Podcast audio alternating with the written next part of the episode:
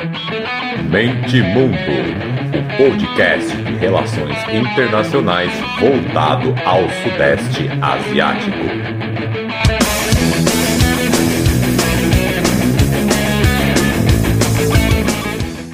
Fala galera, podcast Mente Mundo na área. Estamos aqui já com um novo sócio, Charles Zimmermann. Terceiro episódio em três meses. E conversando com ele, papo vai e vem. Ele me, me contou que foi várias vezes para a Tailândia, enfim. Aí, tricotando, resolvemos fazer esse episódio. Até porque a Tailândia esteve em evidência esses dias ainda, ainda está com tentativa de formar novo governo, com os militares atrapalhando. Algo não muito distante que a gente vê por aqui na história brasileira, embora lá os militares tenham mais controle ainda das instituições. Mas é isso. Aí eu chamei ele para a gente bater um, bater um, ter um bate-papo aqui, bater uma conversa aí sobre a Tailândia. Ele tem muita experiência de já ter passeado bastante por lá. E resolvia, percebi que ia ficar um episódio show. Falei, então vamos lá, vamos gravar uma, uma conversinha aí sobre esse país. Que às vezes eu acho até que eu falo pouco, pela importância que ele tem no Sudeste Asiático. Então, merece ter um, um episódio só dela aqui. Tudo bom, Charles? Tudo bem, tudo bem, Walter? Bom dia, obrigado, obrigado pela boa tarde, boa noite, né? Não sei qual é o horário que as pessoas vão assistir, mas, pô, pô legal, legal, importante a gente falar da Tailândia. E, curiosamente, né, Walter, o teu, o, teu, o teu podcast tem um foco muito grande para o Sudeste da Ásia, como você é pouco falado, né? É, tudo bem que a, as eleições da Tailândia elas ocorreram no mesmo período uh, que da Turquia, que dominaram os noticiários aqui, notícias internacionais de eleição, mas muito, muito, muito pouco, assim, questão de segundos em alguns canais de notícias, podcast, pessoas que falam sobre isso, alguns nem comentaram, né? Então, e para a importância que se tem esse país, é, a Tailândia como semi-periférico faz um papel de Brasil, assim como, na minha concepção, assim como o Brasil está para a América do Sul, né? a Tailândia está para o sudeste da Ásia, né? Claro que a, a Indonésia é uma economia um pouco maior, tá, mas não pertence à península em si. Mas a, e, ao mesmo tempo que o novo eixo econômico muda para a Ásia, a gente fala tão pouco da Ásia, né? Então é, é a gente é, fica muito naquela questão da China quando tem alguma ligação com o nosso país. Né? Então acho que vale a pena a gente comentar e tanto é que é um grande destino de turismo de brasileiros, inclusive quando vão à Ásia, né? A porta de entrada, digamos assim. Então, obrigado mais uma vez e obrigado às pessoas que estão e continuarão aqui nos ouvindo. É, e tem a importância regional. É, a Isso. Está tá bem ali na região sensível, né, com Myanmar, e ela, ela influencia, é influenciada tanto pelo Sudeste Asiático ela está, né, quanto pelo subcontinente indiano. Então, é uma eleição mesmo para ficar de olho. E até já é. não falando muito da eleição, né, nós, nós vamos focar em outro, outro assunto, e é o que uhum. você comentou, tem a importância regional e o não fechamento de um governo, né? Então, assim, deve, acho que deveria ter sido mais comentado nos jornais, porque não é uma coisa presidencialismo, ó, tal presidente ganhou, é ele agora, nos próximos X anos, enfim, não. Lá está um, uma queda de braço grande com militares, com conservadores, porque quem ganhou foi mais à esquerda, e em outras ocasiões isso aconteceu e simplesmente foram ignorados e partidos colocaram foram colocados na ilegalidade, enfim. Então, por estar essa disputa ocorrendo, acho que deveria ter sido mais, mais comentado. Mas vamos lá, até, já que eu voltei e falei de eleições anteriores, queria que você comentasse. A gente pode, podemos até fechar essa parte, se podemos voltar depois, mas, é, é sinceramente, assim, é, quando teve, porque, é, de acordo com, com, os analistas, há uma mudança que a, a, o governo, o sistema de governo da Tailândia se chama uma monarquia constitucional. Né? Então, a questão do rei, aquela coisa, aquela questão do respeito ao rei. Inclusive, é quase que o um nome impronunciável, tão venerável rei que faleceu agora faz alguns dois ou três anos, esse cara, é, na história das monarquias, aqui também tem, temos a, a, coração, a, a, coroação agora recente na Inglaterra, né? É considerado o rei que teve mais tempo uh, no poder, que é o pai do cara que está tá agora no poder. E para nossos ouvintes consultar, Aí, é, esse filho agora, que está no poder, é, é, um cara assim. É, a população não curte o cara, né? É um cara bem boêmio. É, tem casos uh, que ele teve recente na Europa, num hotel na Alemanha, se eu não me engano, com harém de mulheres, tal, tal. É, quando a Covid é. começou a pegar, né? Foi na Ásia primeiro, aí é, ele foi para esse hotel é, na Alemanha, ele fechou o hotel é. para ele Ele com a sua esposa e todas as outras que eu não sei se eu chamo de concubinas, as concubinas, o que né? que é, né? E ficou no hotel ele é. um monte de mulher, né? E, é, e aí a é, população começou a reclamar, né? Que, pô, o cara não tá nem olhando pra gente aqui. É, é, é. É, e, e, na Tailândia, cara, digamos assim, se as pessoas, umas coisas as pessoas não podem criticar o rei. Qualquer postagem, até teve notícias noticiárias assim, o, o cara posta alguma coisa contra o rei, ah, esse rei aí e tal, né? Ele pode ser preso e alguns caras é. são presos. 15 né? anos então, de prisão. É. Existe uma adoração muito curiosa realmente com relação à, à monarquia tailandesa, Walter. Eu, eu, vou comentar um pouco daqui a pouco sobre a geografia do país, mas no norte do país, a segunda cidade principal da Tailândia, a principal é Bangkok, fica bem no centro, que é Chiang Mai. De onde vem essa dinastia da Shinawatro, digamos assim? Primeiro o Thaksin, depois a irmã dele, e depois agora a, a filha dele, que participou junto com essa coalizão, digamos assim, de esquerda que venceu o país, né? venceu as eleições lá. E, e quando estava na visita, também não sei se exatamente a esposa uma das esposas do rei, é, eu passando assim numa, numa ruela e na frente havia um tipo de um, um palacete numa cidadezinha lá, né? Então, o que, que um monte de jovem lá. O que aqueles caras, então, a Tailândia, muito aqueles. É um, é um país super atrativo para o café, parada para o café. Inclusive, uma franquia muito legal para os nossos ouvintes podem consultar. Aí, a principal franquia de café, que como está em posto, em posto de gasolina ou nas rodovias do país afora, chama Amazon Café. Exatamente. E, já, e tem aquela reconstrução, o símbolo é a arara, né? E um tucano. Então, é, arara e o tucano. E realmente é, é essa é a principal franquia, está em todos os lugares. E havia um Amazon desse na frente, exatamente na frente de um palacete. E ali muito, muito jovens, né? E pessoas da capital, né? Que vinham da capital, que estavam aí, a capital estava daquele, daquela região uns 500, 600 quilômetros distante, que vinham para ver a movimentação. Parece que a, a princesa, uma das princesas, né?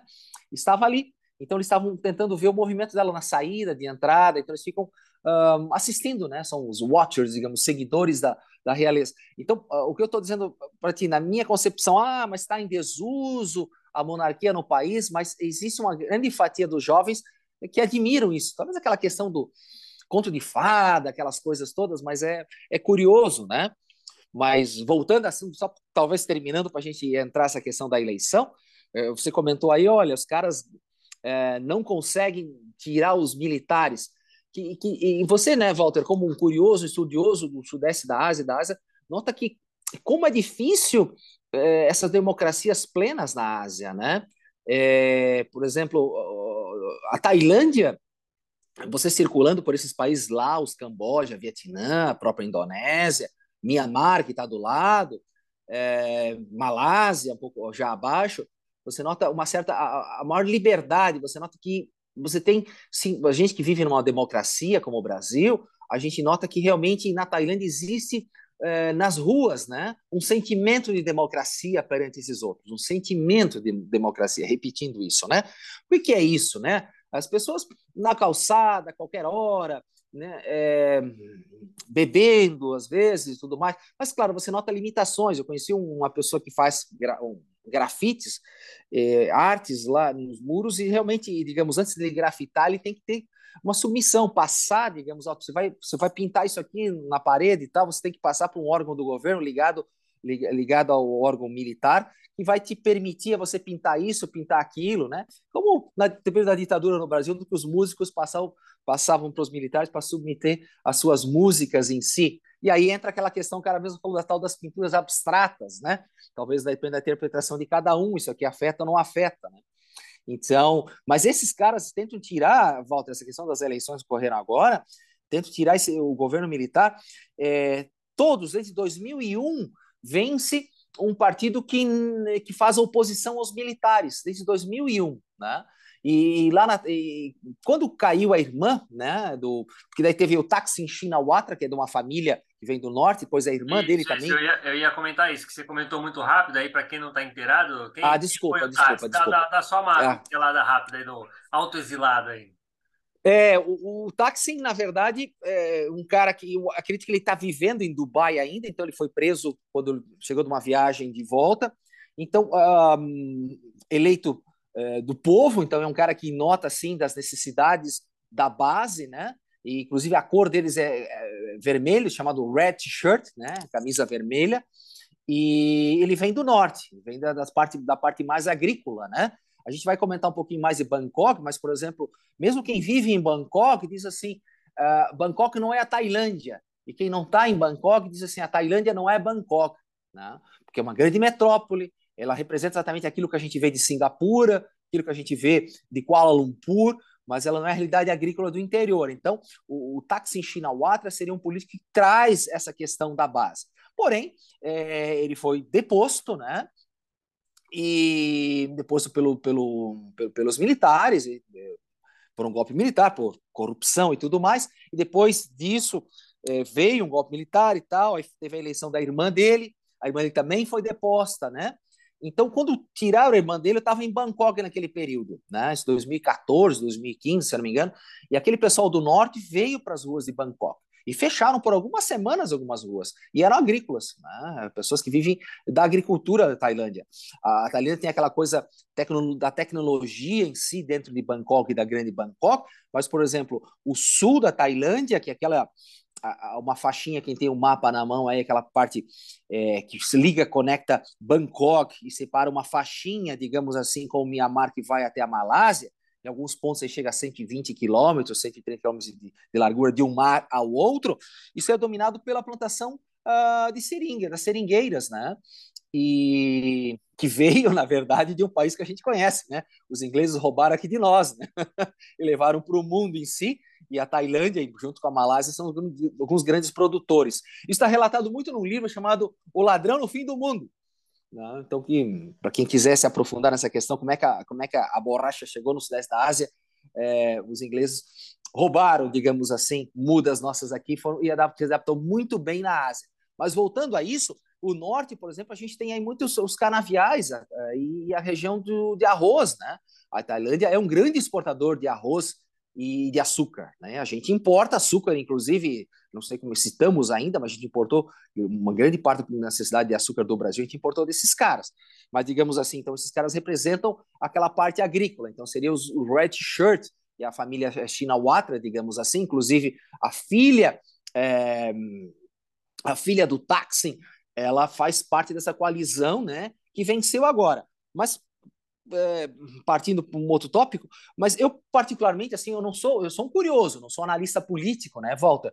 Mas vejo assim, vendo de fora, é muito difícil, porque se desde 2001 todo mundo é, contra o governo que venceu, os caras sacaram, é muito difícil, porque os caras têm um esquema, do, um parlamento muito curioso, que é chamado assim, a, a casa, o low house e o high house, a casa baixa e a casa alta do parlamento em si, né?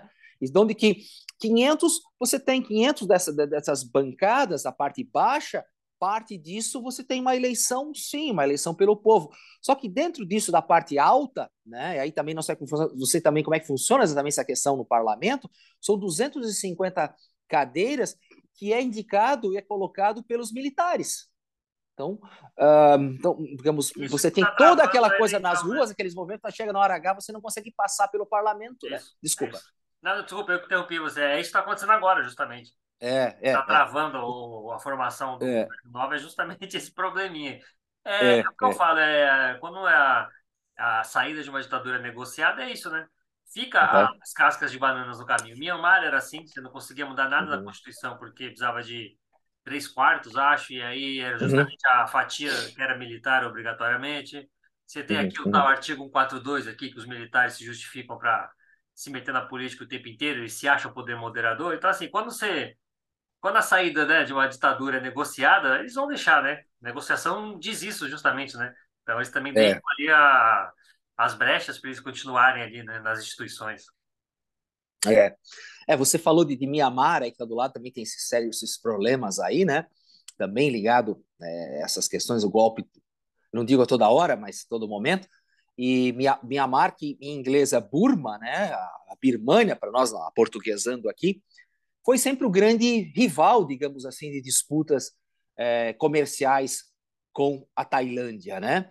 Tanto é que a, o Império de Burma, digamos assim, que botou abaixo no ano de 1767, se eu não me engano, botou abaixo o grande império tailandês chamado de Ayutthaya, que fica hoje aí uns 100 quilômetros ao norte de Bangkok. Bangkok está dentro do, do, do, mar em si, né?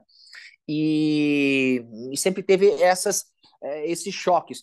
E, de qualquer maneira, esses países sempre foram, digamos assim, dependentes ou tributários da China. A China sempre teve uma participação histórica aí é, nesses países. Mas é curioso que, digamos assim, aí tirou, é, esse império foi lá pelo ano de 1500 até mil, quase 1800, onde que essa invasão uh, do, por disputas comerciais, era grande rival comercial, o, o império de, da Birmânia sacou esse império de Ayutthaya, né, é, dizimou, e aí depois a capital foi é, mais abaixo do rio Chao Praia, que é a principal vertente do rio que se tem, e depois começou a ser Bangkok em si e criou-se esse esse no, novo império, né? Mas até então que eu sei também ele não não tomou, ele digamos assim ele botou fogo, né? Destruiu e voltou. Mas a China também teve uma interferência aí, até com medo de a China dominar o próprio Império de Burma e tudo mais uh, nessas disputas, né? Então o... sempre teve uma... Não sei se você Oi? chegou a ver o episódio, eu tenho o professor Emiliano Unzer, né, que sabe uh -huh. de história, e eu chamei ele para gravar um episódio sobre isso. Eu joguei essa bomba na mão dele. Eu falei, ó, os tailandeses se dizem império inconquistável, né? Porque nenhum país europeu de fato conquistou a Tailândia, cederam territórios, tal, mas não foi de fato uma colônia. Mas teve essa invasão aí da, da Birmania e que eles de fato tomaram a capital, tiveram controle da capital, incendiaram tudo. Uhum. Aí eu fiz um episódio com o professor Emiliano, até fazendo propaganda para quem quiser ouvir, foi no final do ano passado, justamente isso. A Tailândia é um império conquistável, porque dali num contexto diferente, claro, não pensando na, na conquista em conquista europeia, houve a dominação aí total da capital pela Birmania. E aí tem, né? Na academia, falar, ah, não, quando você toma a capital é como se derrubasse o rei, então você toma o um império. Ah, sim.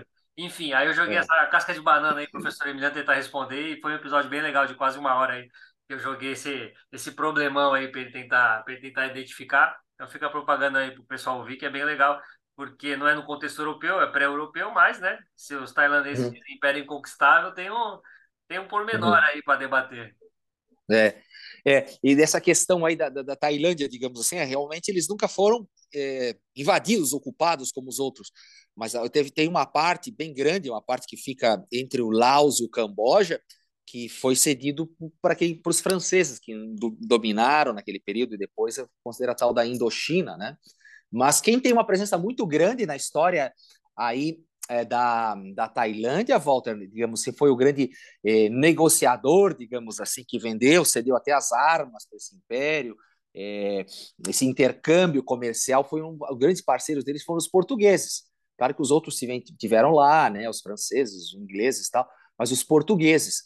E por quê? Porque Bangkok fica, digamos assim, praticamente no mar. E Ayutthaya, onde é que, que negociava na época com os portugueses, essa região, é toda conectada com o mar. Bangkok fica 4 ou 5 metros acima do nível do mar apenas. E todo é, é conhecido, chamado também com a Veneza da Ásia, né? Tudo conectado com rios. Então, digamos, o principal transporte da cidade de Bangkok, basicamente, o, é fluvial né? Fluvial. Você tem também o, o, metrô de superfície lá, que é uma coisa lindíssima, assim, e você tem também os ônibus, táxis e tal, mas a conexão das cidades subúrbios, digamos assim, ao redor de Bangkok, uma dessas vezes é por canais. E os portugueses, na época, eram os parceiros. Inclusive, a primeira embaixada que teve a repressão diplomática é, na Tailândia é portuguesa, né? E, e aí dizem os portugueses, até tem um, um, um cidadão norte-americano que na qual escreveu um livro a respeito, um pesquisador sobre comidas e tal, e, e é, é muito, digamos assim, a introdução do abacaxi, a introdução é, do mamão, de algumas frutas necessárias usadas largamente na comida tailandesa de hoje, Walter, diz que chegaram pelos portugueses saindo do Brasil. Né?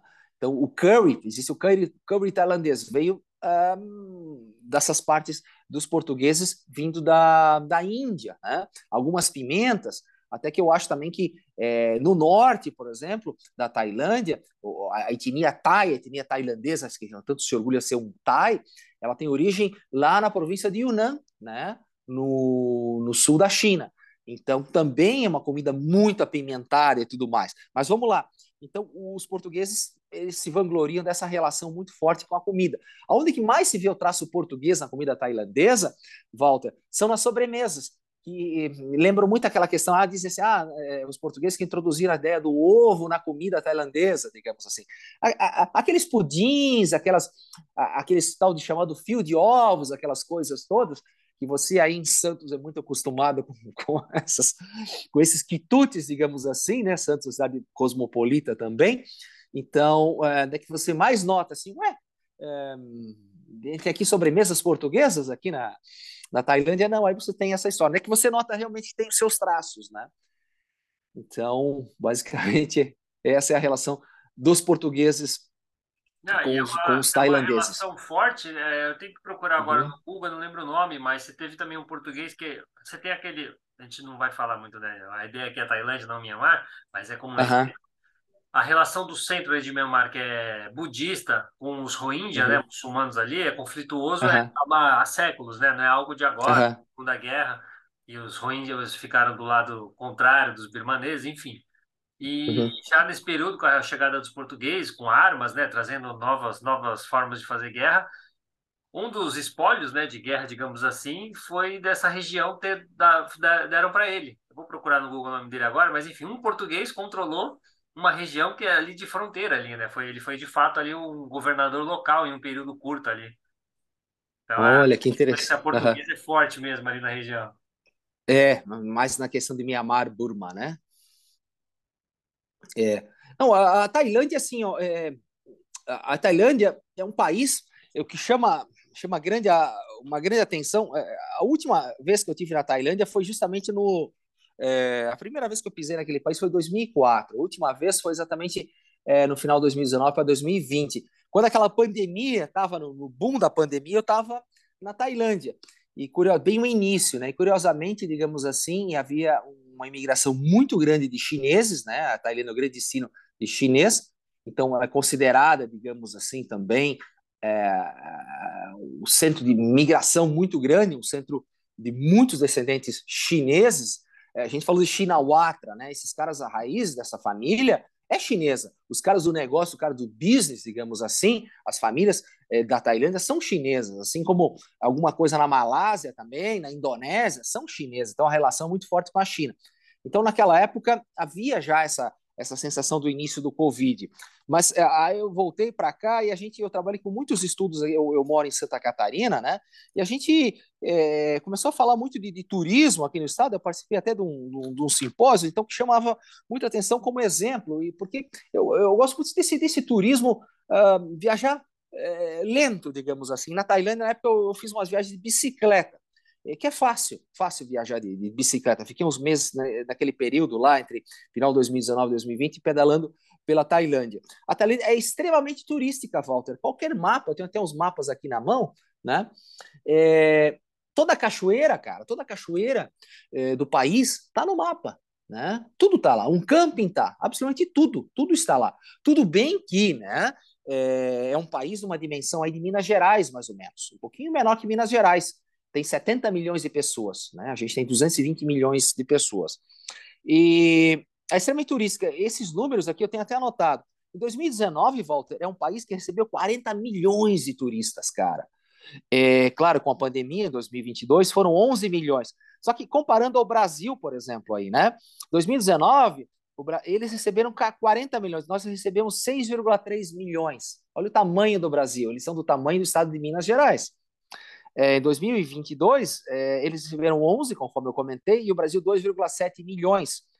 Eles têm uma ilha lá chamada, se uma ilha, uma península do Phuket, cheia de resort e tal, para todos os bolsos, todos os gostos, desde o do mochileiro até o, aqueles voos que vinham charter da Europa, né, os russos gostavam, é, agora certamente decaiu um pouco, não sei como é que está a situação nesse sentido, mas é, é, só uma ilha lá recebe praticamente quase que o Brasil recebe, recebe 4 a 5 milhões de turistas por ano. Tá? Então tu vê que, então, a, a, e qual é a mágica em si que se tem, né? O que que, que, que atrai tanto? Tá, tá? É, certamente muitos ouvintes que, que estão aqui que vão nos acessar, digamos, querem ir para a Tailândia ou, ou, já foram à Tailândia, né? É, por que eu estou dizendo isso? Certamente que já quem já foi vai querer acessar o que é. Porque é, é, você, é muito raro, Walter, você ser alguém que não foi, que foi para a Tailândia e não gostou. Né? A gente falou de Emiliano, Hunzer, o professor aqui. Ele, eu já ouvi esse cara falar mais de uma vez, Walter, que ele queria morar. Que país você queria morar? Diz que ele tem uma atração muito grande, por, gosta de viajar também. Ele até comentou, seria na Tailândia. Né? Então, é, raramente alguém vai dizer. Claro que, assim como acontece no Brasil, no Rio de Janeiro, né, em Florianópolis, é, é, ou em Salvador, sempre tem aquela questão do cara que quer te enganar no troco, com um precinho a mais, um táxi diferente, tal, Uber com preço diferente, aquelas coisas todas. Também acontece na Tailândia, um país turístico. Mas, de forma geral, é um país que, é, digamos, você chega em Bangkok, né? É, desses 70 milhões, os 15% vivem em Bangkok, que é o portão de entrada do país em si. E você vê aquela metrópole, mas você vê pouca, você escuta pouca buzina, né? Pouca buzina. As pessoas não falam tão alto. Né? Você chega naquele ritmo acelerado, querendo falar alto, é, é visto isso como extremamente, como extrema indelicadeza. Né? É, querer acelerar um prato de comida, tal, é, querer falar alto, essa coisa toda, isso é visto como extrema é, indelicadeza, né? Então eles usam é, a Tailândia é conhecida assim como o, a, o Land of Smiles, a Terra do Sorriso. Para alguns, para os europeus, são mais fechados, dá a impressão que você está rindo à toa, você é um sorriso falso, né? Na verdade, na dúvida, o tailandês sorri, né? Então sempre tem isso. Eles têm uma dificuldade tremenda para dizer não, por exemplo, né? Então, por exemplo, o, o yes o sim, né? É chai e o não é my chai. De qualquer forma, ele diz sim quando ele vai dizer não para você. Né? Então, a dificuldade para dizer o não, né? de qualquer forma, ele agrega. Então, tem essa questão. Eles têm uma coisa muito que é um é, hati-hati. É, é, não, hati-hati é, isso vem lá da, da, da Indonésia. Mas eles falam muito assim, sabai, sabai. É meio assim que quem vai a Costa Rica, se pura vida, ou no Brasil, e aí, bro, aquela coisa, como é que tá? Tá tudo bem? Relaxado? Tô me sentindo bem? É, como você está, né? Sabai, sabai. Né? Então, é, é muito. É, eu, sinceramente, assim, estou falando porque é, um dos meus interesses em querer falar contigo, eu sou, é um país que eu sou apaixonado, sim, né? e é fácil se apaixonar por esse país. Né? É fácil de se apaixonar por esse país. Né? Ele tem. É um destino, além de turismo de resort, digamos assim, o turismo de mochileiro, a primeira vez que fui para lá em 2004, realmente botei a mochila nas costas e fui. Né? Qualquer canto você encontra um lugar para ficar, quem é, o transporte público, a comida é super barata, né? A comida tailandesa é uma comida muito, muito boa, muito única. A violência é baixa, né? Cara, é, não diria para você volta de violência baixa. A violência não existe a violência urbana que a gente tem, esses parâmetros nossos. Né? O que acontece? Claro, de vez em quando acontece lá, que vira notícia, né? Eles têm uma punição muito grave, por exemplo, numa ilha, tem aquele pessoal lá que vai. É, enfim, as festas rave, que são conhecidas. Aquele filme A Praia, né, com, com o DiCaprio, meio que mostrou alguma coisa que acontece é, lá, claro, de uma forma um pouco mais romantizada, que é baseada num livro, né? mais ou menos por ali. Então, aconteceu, digamos assim, uma inglesa que foi estuprada e morta. Aquele cara pegou muitos anos de cana, muitos anos. Então, é, quando se tem um crime contra um turista, é, é são severas leis. Né? E, e, muito severas. Né? Então, ele, porque eles sabem da importância que se tem no PIB para eles uh, do turismo. Então, a questão do soft power tailandês, assim, eles sabem desse poder que, que, que eles têm na Europa e no mundo afora. Né? Então, essa violência urbana na Ásia, praticamente, ela não, não existe. É, acho que os dois pontos principais falando da Tailândia, o turismo lá, é de ter bastante, de ser muito forte, é essa violência que você falou, que praticamente não existe, e a receptividade do povo, e muita é. gente até liga ao budismo e tal, né? Que é forte lá, enfim. Uh -huh. Aí eu quero uh -huh. aproveitar, já que você falou. Ah, eu joguei no Google, é Felipe de Brito. Chegou, foi uh -huh. chamado Rei de Pegu, ou Sirião, que é na Birmânia, ali perto até da fronteira com a Tailândia. Chegou então até um português que se autodenominou ali rei de uma região ali. Enfim. É, eu queria que você comentasse que no norte teve essa região agrícola, né? Que é de onde veio o Taksim, que você comentou, Bangkok, Bangkok está no centro. E ao sul uhum. a gente tem aquela região que eu achei muito interessante a primeira vez que eu estudei, né? A região de Patani, Patani, não sei como é que se pronuncia. Uhum. E é o sul muçulmano, que faz ali tá na fronteira com a Malásia, mas, e mesmo tendo uma influência forte de, de, da política malaia ali, eles não querem pertencer à Malásia, eles querem ser independentes, soberanos, porque antigamente teve ali vários períodos da história em que eles tinham um sultanato próprio, né? Que você comentou da China, era tributário, a Malásia, hora Malásia, hora aos Tais. Então você tem um, um e às vezes até um é, armado mesmo, com bombas, metralhadoras, ataques suicidas, bem estilo Estado Islâmico, Al-Qaeda, né? Certamente são influenciados, trocam ali seus, suas influências, suas figurinhas. E aí tem essa região também muito interessante, que até liga ali, enfim, depois a gente faz um outro assunto, um assunto também interessante, que é o canal do crack, pega essa uhum. região, influencia, enfim. Essa região mais ao sul, perigosa, essa você não foi passear não, né? Eu, eu, eu, atravessei aí uma vez, né? É, vindo da Malásia, um cidade chamado Kotabaru, dentro da Malásia, você passa Yala, Chongla. Isso fica é, é dentro dessa província do Patani.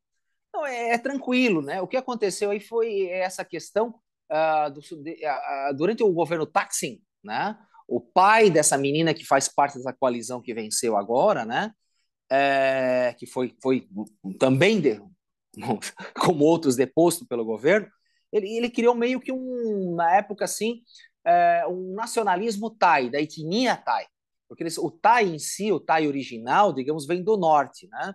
Então, uh, ele criou essa ideia Thai. Sendo assim, criou revoltas, digamos assim, é, para essas questões minoritárias e criou-se atrito com os, os muçulmanos que são e consistem, e é um, você viajar por esses lugares, você está dentro de um país muçulmano em si, como se fosse um país muçulmano.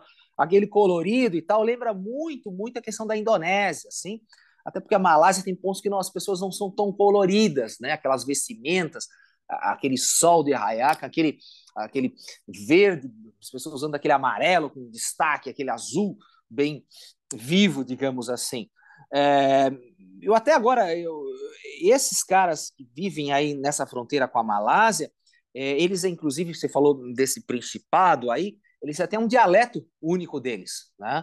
Então, na época, o táxi, inclusive, proibiu aulas nesse dialeto. Então, teve aí o, foi, foi uma grande revolta que aconteceu naquele período. Então, de vez em quando, tem esses fatos, né?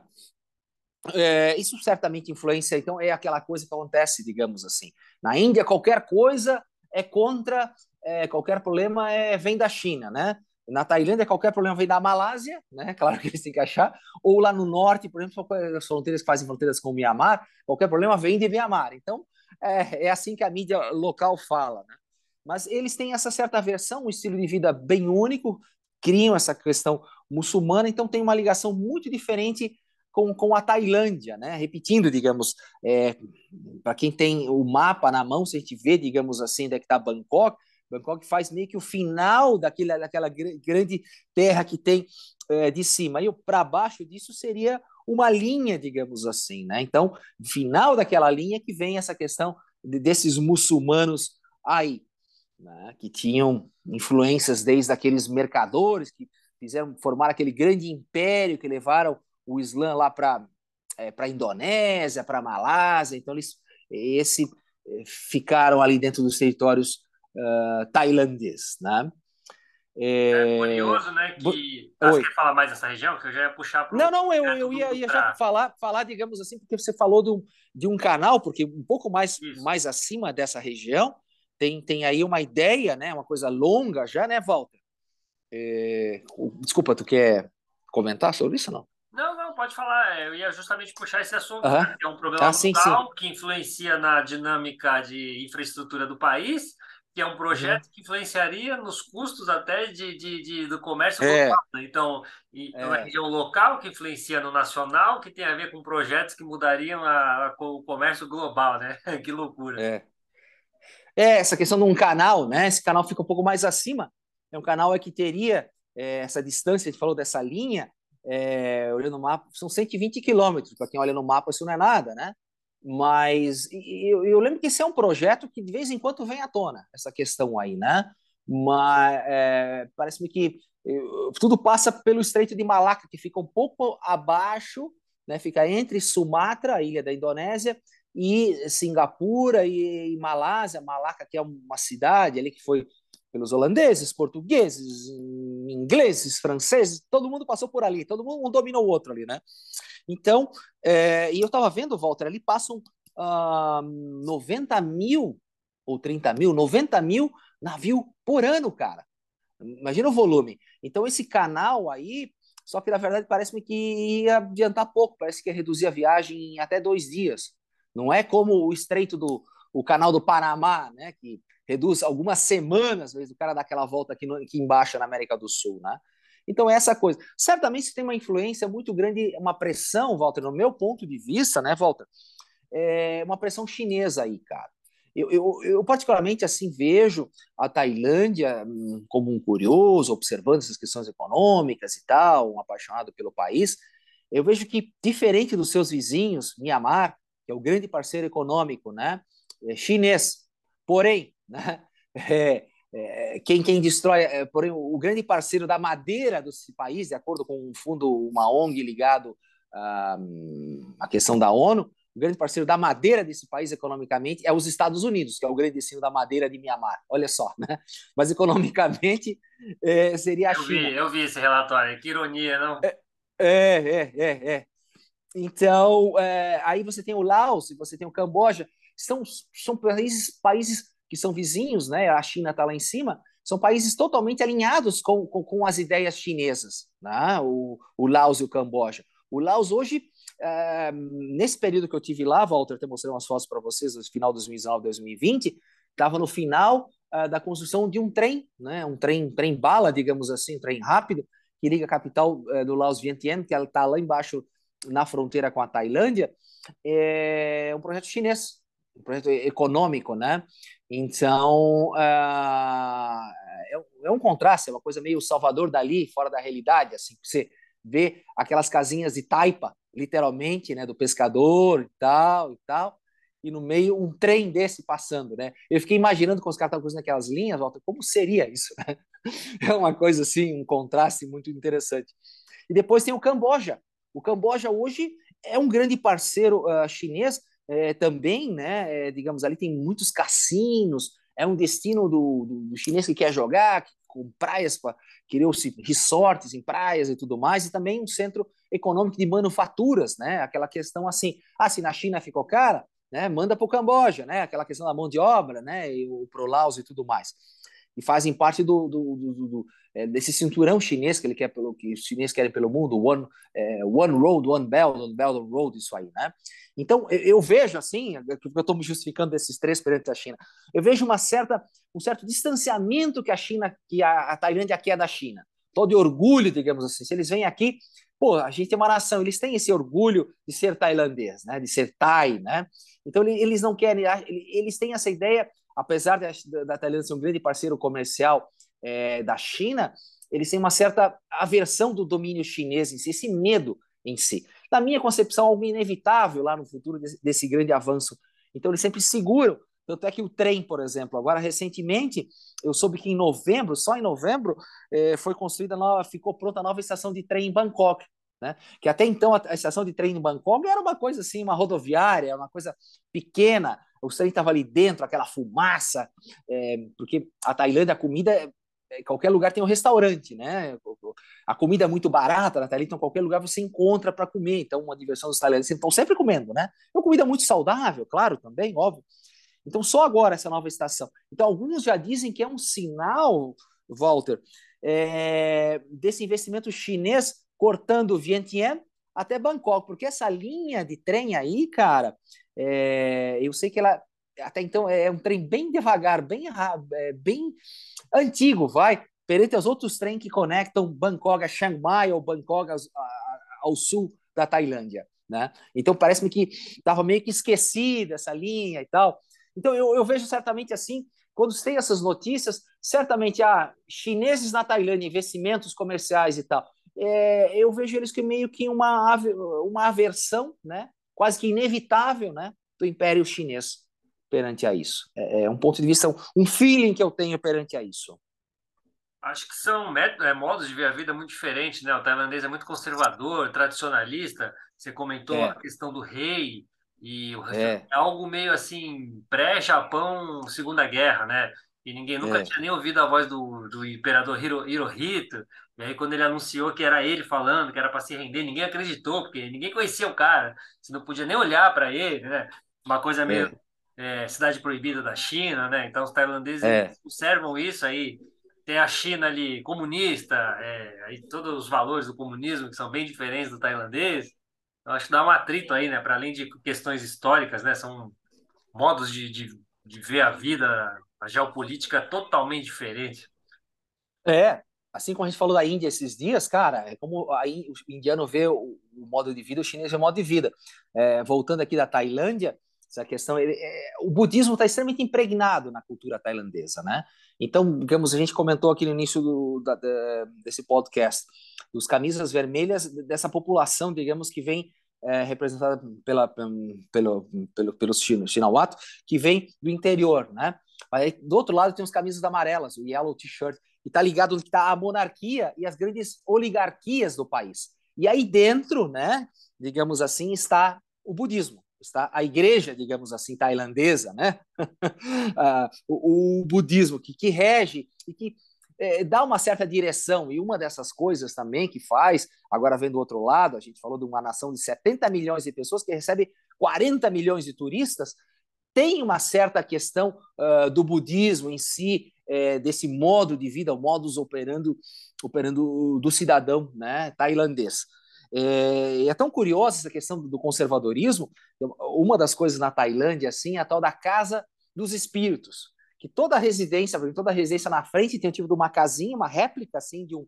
É, quem quiser ver essas fotos Casa dos Espíritos, é, acessar aí, uh, é uma réplica eh, do monastério que fica na frente da casa, né? Que toda, toda, manhã, toda manhã as pessoas lá sentem incensos, deixam lá uma, metade de uma maçã e hum, deixam lá, por exemplo, um refrigerante e basicamente aquela fanta, aquela fanta vermelha, aquela fanta framboesa, aquilo faz sucesso na Tailândia. Porque antigamente as pessoas deixavam um pouco do sangue, um pouquinho, umas gotinhas de sangue familiar e deixam lá a fanta framboesa, digamos, aquela vermelha, né? que representa o sangue em si.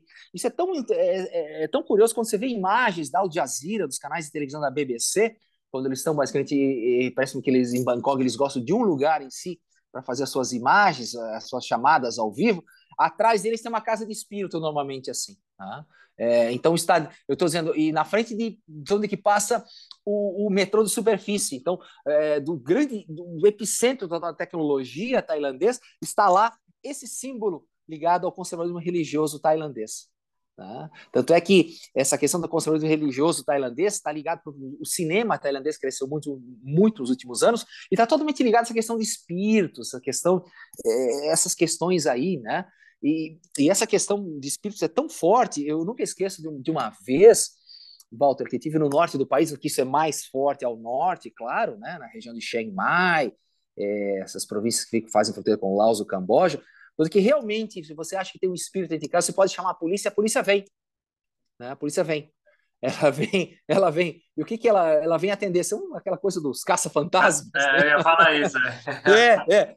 Ela vem, ela pega um. Eu, eu vi isso, era do lado onde ela estava hospedado, né? Um hotelzinho pequeno, tal, porque o turismo, a Tailândia tem aquela questão dos grandes hotéis também, mas as, tem os hotéis pequenos, de dois, três, quatro, cinco quartos e tal.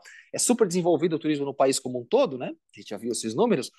Então, do lado, então chegou a polícia, daí o cara pegou um copo d'água lá e saiu, né? O próprio policial, né? Digamos como se abençoando, né? Aqui, como alguns caras chamam o padre fazer a questão de sessão de exorcismo, sei lá o quê, né? De abençoar uma cidade, uma casa. Lá a polícia faz isso com um copo d'água. Então, para a gente ter essa ideia dessa questão é, religiosa que está intrínseco, né? E esse budismo em si, esse budismo que o tailandês segue, Walter, é um turismo, um budismo chamado Mahayana, é um turismo que vem, chegou na Tailândia via Sri Lanka. E curiosamente, cara, ele, ele tem uma. Parece, parece que ele diferencia pouco né, a, a forma. É, a, forma de, das preces do, do, budismo que vem lá do, do, do, Nepal, do Tibete e tal. Mas é um, um budismo que as pessoas estão extremamente ligadas à questão política. No Mianmar, por exemplo, essa questão que você falou do, dos rohingyas muçulmanos há pouco, né? Esse aversão, esse ódio, você com frequência é um monge falando, né? A versão a esses caras. No Sri Lanka, aquela guerra civil histórica lá com os tamil, na, com os tamis, os tamis, os caras vieram do Tamil Nadu que os indianos colocaram lá e tudo mais. E basicamente no Sri Lanka é um país budista, são líderes religiosos budistas que estão como porta-voz disso. E na Tailândia é muito comum também, né? É, não tão forte, talvez, assim, ver. Então, é uma coisa que, que eu noto também, esse budismo Theravada, como que é o budismo que está presente ali no Camboja, no Laos, né? É, como ele tem essa, essa participação política, né? Então, ali também não tem santo, não. Ah, sim, uma das primeiras coisas que me estranhou quando eu comecei a estudar Sudeste é. Asiático foi isso, né? Os é, monges budistas extremistas. É. Que... é. Mas, bom, é. a gente já está caminhando para o final. Tem algum assunto que você queira falar mais aí da cultura, que você lembrou aí do, do das suas passagens por lá, geografia? Olha, você falou, a gente falou da geografia, falamos tanto aqui da Tailândia, né? Falamos é, o sul da Tailândia é aquela ideia que a gente, digamos, Bangkok para baixo, é aquela questão das praias, aquela coisa assim, literalmente praias paradisíacas, né? É um país barato de se conhecer. Que fazer turismo, por que eu estou falando isso? Que fazer turismo no Brasil é caro. Né? Às vezes você vai passar lá 30 dias, você vai gastar a média de um voo para a Ásia. Tudo bem que o Brasil empobreceu, é mil dólares americanos, né? Para qualquer companhia, via Oriente Médio, via Europa, mil dólares americano. Só que o, teu gasto diário lá é muito baixo. A comida tailandesa é muito barata, né? Então é aquela questão de experimentar mesmo. Cheira muito bom. Ele é boa, né? É aquela coisa que você pode meio que é, vai que, você vai gostar, né? Muito gengibre, é, muito capim-limão, né? Muito nessa questão boas pimentas, temperos e tudo mais. Muito cheiroso, muito aromática, vai, essa é a palavra que estava fugindo. Então, o sul é aquela ideia das praias paradisíacas, praias para todos os bolsos, né? Você está num lugar cheio, você anda dois, três quilômetros do norte, você não tem ninguém, você tem aquela, aquela beleza daquele mar, né? Só para você. O norte da Tailândia já é, são aquelas experiências, digamos, verde, de montanhas é, são aquelas como a gente tem é, mais altas, mais ou menos 2.500 metros, algo, algo como a gente tem aí no sudeste, no Itatiaia, né, 2.000 e poucos metros assim. Né? Então é de muito verde, não tão montanhoso, mas a questão das montanhas é, desse verde. Então, uh, também, e o norte italiano é muito desenvolvido as questões de resorts para, digamos, idosos, né? O idoso europeu que tem grana, vezes o cara tem grana não, talvez não tenha grana para é, do alto custo europeu, o cara é, são hotéis específicos até para os para essas pessoas que exigem cuidados no final de vida, tratamentos médicos e tudo mais, né? Casas de repouso, que a gente chama, né? Então, até isso é, está muito considerado no norte da Tailândia. Então, toda a Tailândia turística, né? É, eles têm, a gente falou aqui dessas questões, claro, a gente falou aqui muito dessas questões religiosas, vínculos e tudo mais, mas Bangkok, né? Bangkok é um centro tecnológico muito forte, né? E a Tailândia também cria essa questão espacial, atrai também essa questão das indústrias é, que exigem um pouco a tecnologia que o país tem. A gente tem que ter ideia que esse é um país anos 90, né? Até os anos, anos 80, 90, teve aquele boom. É um país que cresceu em média de 10% ao ano, né? Tudo bem que agora quem cresce muito é o Vietnã, eles crescem menos, mas eles estão atraindo, querem atrair muitas empresas que exigem um pouco de tecnologia. Então está muito ligado naquela região de Pattaya em direção ao Camboja, essa região de Pattaya é, é onde é que cria também um certo estereotipo dos tailandeses dessa questão do turismo sexual, né? Aí que os americanos, quando faziam, estavam nos conflitos lá no Vietnã, iam de férias por um período em, na região de Pattaya. E nesse, isso fica entre Bangkok e o Camboja, e aí são criando polos tecnológicos, empresas que exigem, né? A Tailândia é, é sempre a referência na questão, por exemplo, assim, de reaproveitamento. Uso muito óleo de coco, por exemplo. Tá, e a casca do coco que faz. Então, eu trabalho muito nesse sentido aí de novas tecnologias, renováveis. É um país que tem um certo apelo ambiental, né? Mas, claro, né, tem aquela coisa do turismo com elefante, né? Para adestrar o elefante, o cara pega um, um negócio, parece uma ponta do anzol, assim, fica coçando até atrás do elefante. Então, tem esses contrastes aí que se tem, essas hum, essas dicotomias do ser humano, né? Mas é um país fantástico. Se eu posso dizer alguma coisa assim, cara, visita a Tailândia, né? É, 30 dias na Tailândia é o que você vai gastar com 15 dias no Brasil, né? incluindo o voo, incluindo a passagem né? do Sudeste para o Nordeste. É um país extremamente receptivo, né? tem uma estrutura, você consegue é, ver coisas do Ocidente, é um choque do Ocidente com o Oriente, né? Muito grande. Perfeito, show de bola, é isso mesmo. Sempre quando aparece é, países eu... baratos para viajar, Tailândia, Vietnã, tá sempre no top 10 ali. É, é. Muita vontade de ir lá também, deve ser muito bom.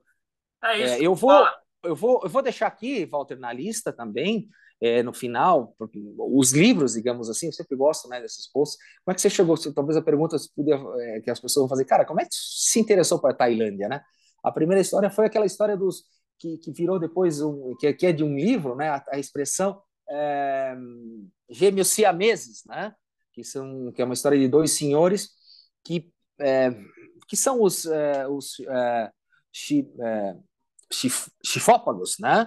São aqueles que nascem grudados em si então, essa foi a primeira história dos gêmeos siameses, coisa que os ingleses é, são dois senhores, até a história deles, basicamente, do livro, que diz assim, ó, pessoas que nunca foram uma só. E, se, e, esses dois tiveram 21 filhos, né? Cada um teve suas namoradas, então o livro relata muito isso, né? Como é que era? Então, a gente é curioso, como é que era a questão íntima, digamos assim, desses casais, né?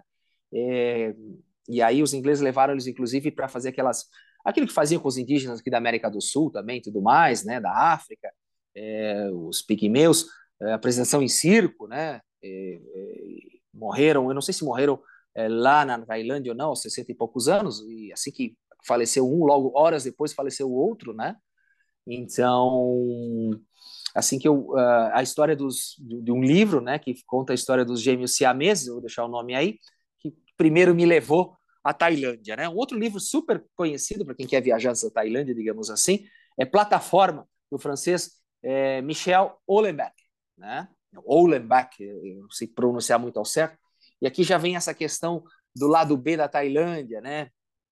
É, desde essa questão, é, esse contraste, eu digo assim, é, meio ligado talvez à prostituição, né? Ligado a esse conservadorismo, né? Então ele, ele surfa nisso aí. É um relato de uma experiência dele lá mesmo.